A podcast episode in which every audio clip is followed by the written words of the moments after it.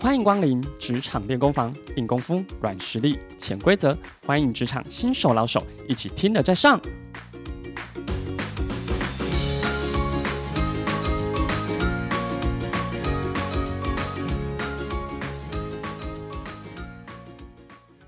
各位快乐分多金的听众朋友，大家好，我是纯智的 Jason，欢迎加入今天的职场练功房。各位听众朋友，当大家到任何新环境、加入新的团队的时候，我们的身段是不是都会自然的放软？因此也很容易就建立起好人缘。可是我们也会发现，与某几位同事的相处，总是会有极大的困扰，所以在今天的节目会与大家分享如何应对这种拍到顶的同事哦。我们都希望刚加入公司的时候追求人和，让工作上就很好办事。所以对于同事的请求，如果不是太刁钻或麻烦，一定都非常乐意的帮忙。例如帮忙影印、找资料，甚至下午代购饮料等杂事，自然而然就能在新公司建立起好人缘。可是，许多听众朋友也提出令人困扰的同事状况，例如将生活私事和大家分享，对方却会到处跟大家说；又比如说，跟对方合作了一个案子的时候，明明就是自己提出的想法，也花很多时间收集写报告，可是对方却很会邀功。相信大家都因为要避免打坏同事的感情而作罢。所以今天要来跟大家分享常见的类型以及如何应对。第一种我们会遇到的是八卦王，他们的特色就是工作上和同事没有太突出的表现与交集，可是，在私底下却习惯借由别人的秘密和同事创造感情的互动，肯定他自己的价值与能力。所以哦，他们会试着打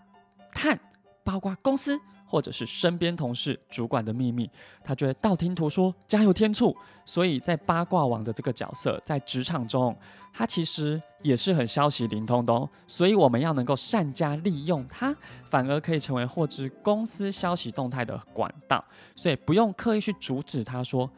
但是千万不要和他交换重要的个人秘密，以免最后还没到公开的时候，大家都早就知道了。如果可以利用他们的这种八卦个性，多给他们好的消息，反而能成为职场助力哦。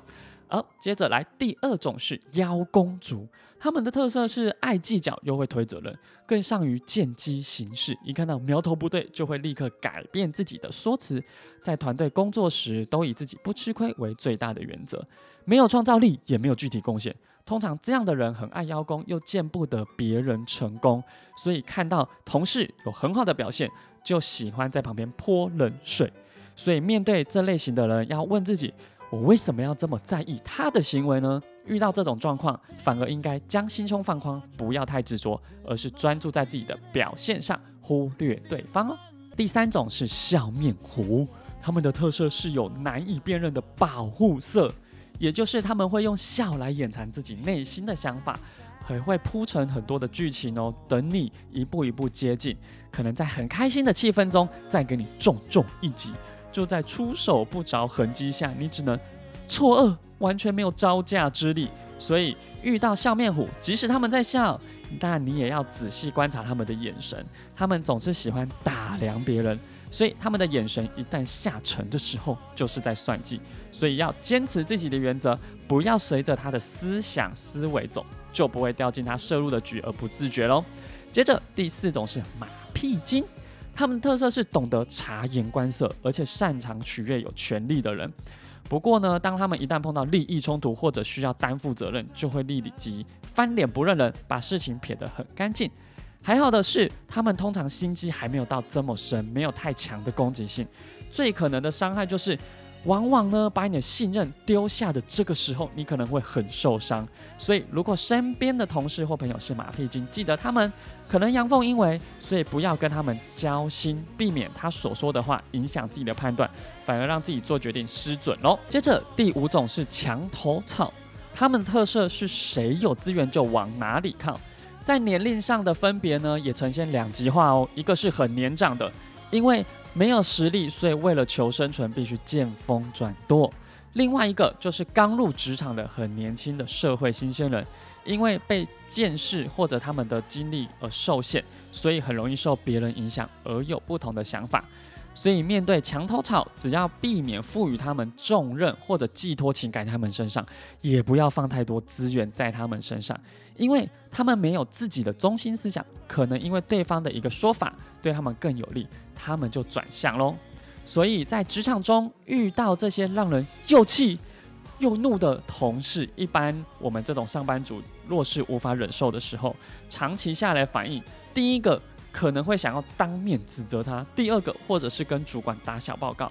诶，针对两种一种反应，最好都要三思而后行，因为这些族群如果在大庭广众被指责，他一定会立即反击，反而让对话更尴尬。所以千万不要认为自己可以借由自己力量来改变这些人，而且如果你一时冲动做出了情绪反应。至于你向主管打小报告，更是不是一个好方法，因为大多数主管呢，期望他们的下属都是很沉默的，不要把所谓的斗争或者是争吵搬上台面。所以最重要是把自己的分内工作默默做好，下属之间的纷争，他们不会去想处理，以及不会想去面对的。最好的方法就是弄清楚这些同事的特色，并想好他的因应之道，运用你的智慧哦，把危机化为转机，才是最佳的良策哦。我是诚挚的 Jason，更多社会新鲜人的系列课程，欢迎加入诚挚职场教战守则。立即洽询零二二七三三五三三八，谢谢大家收听本次的职场练功房，我们下次见喽，拜拜。听完今天的节目后，大家可以在 YouTube、FB 搜寻 Emily 老师的快乐分多金，就可以找到更多与 Emily 老师相关的讯息。在各大 Podcast 的平台，Apple Podcast、KKBox、Google Podcast、SoundOn、Spotify、Castbox，搜寻 Emily 老师都可以找到节目哦。欢迎大家分享，也期待收到您的留言和提问。Emily 老师的快乐分多金，我们下次见，拜拜。